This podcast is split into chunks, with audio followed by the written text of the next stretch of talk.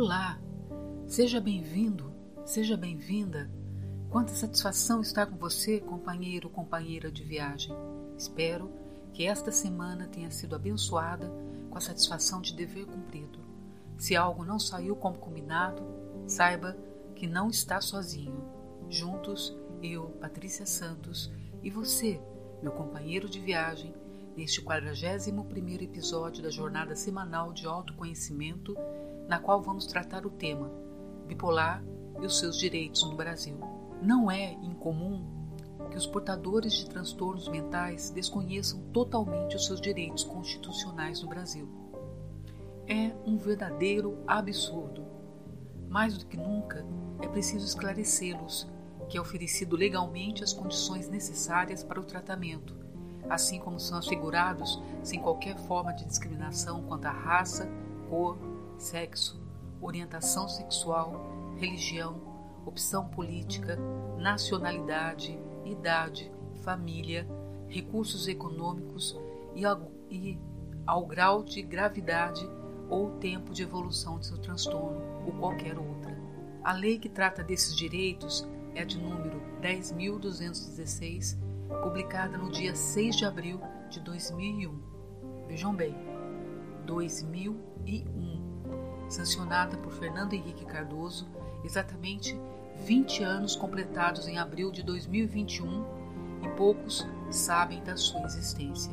Ela dispõe sobre a proteção e os direitos das pessoas portadoras de transtornos mentais e redireciona o modelo assistencial em saúde mental, os quais são: primeiro, ter acesso ao melhor tratamento do sistema de saúde de acordo com as suas necessidades.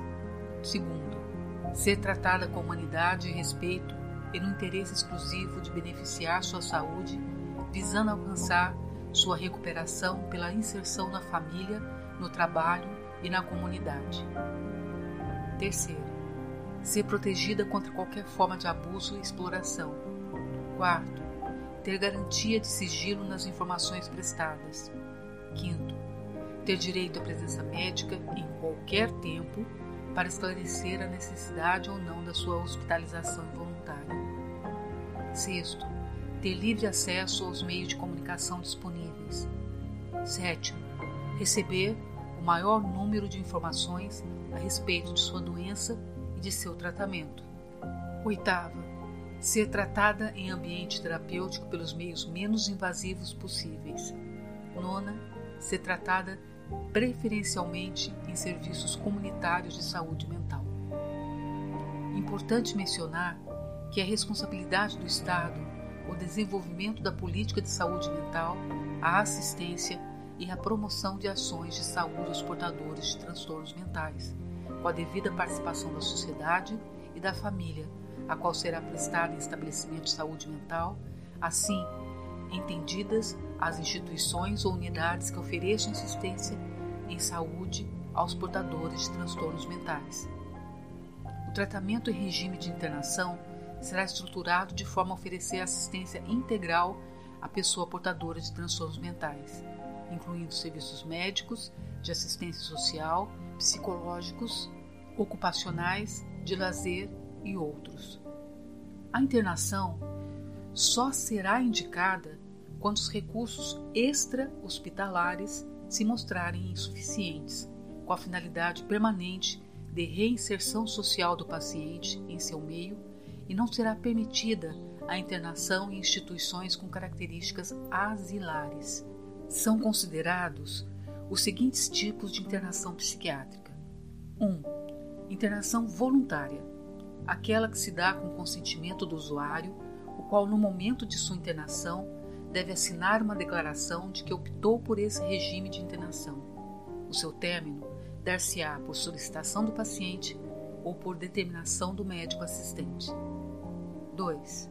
Internação involuntária, aquela que se dá sem o consentimento do usuário e a pedido de terceiro, e deve ser comunicada no prazo de 72 horas ao Ministério Público Estadual pelo responsável técnico do estabelecimento no qual tenha ocorrido, devendo esse mesmo procedimento ser adotado quando da respectiva alta.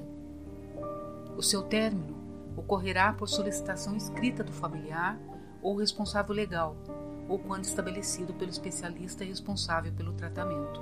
3. Internação compulsória, aquela determinada pela justiça e ou juiz competente que levará em conta as condições de segurança do estabelecimento, quanto à salvaguarda do paciente, dos demais internados e funcionários. Ao paciente a longo tempo hospitalizado, ou para o qual se caracteriza situação de grave dependência institucional, decorrente de seu quadro clínico ou de ausência de suporte social, será objeto de política específica de alta, planejada e reabilitação psicossocial assistida, sob responsabilidade de autoridade competente. Qualquer evasão, transferência, acidente, intercorrência, clínica grave e falecimento serão comunicados pela direção dos estabelecimentos de saúde mental familiares ou ao representante legal do paciente, bem como a autoridade sanitária responsável no prazo máximo de 24 horas da data de ocorrência.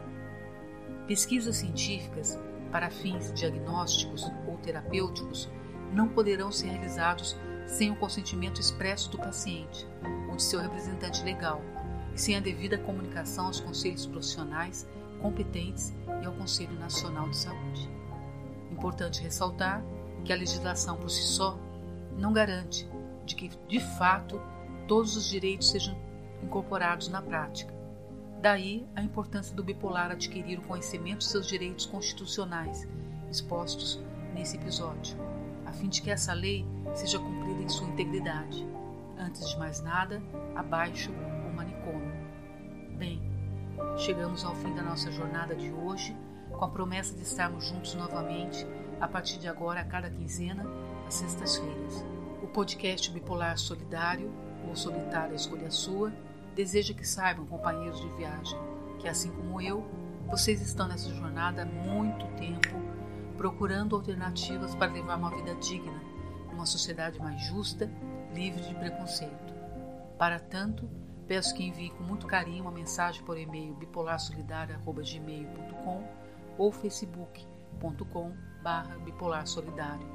Estaremos atentos às suas solicitações, críticas e sugestões. Adoraria conhecê-lo. Além disso, não custa colaborar para tornar o nosso podcast um espaço para defender, cooperar estimular a solidariedade entre nós bipolares. Aqui é Patrícia Santos. Se você gostou desse áudio, compartilhe com familiares e amigos ou com alguém que você acredite poderá fazer a diferença.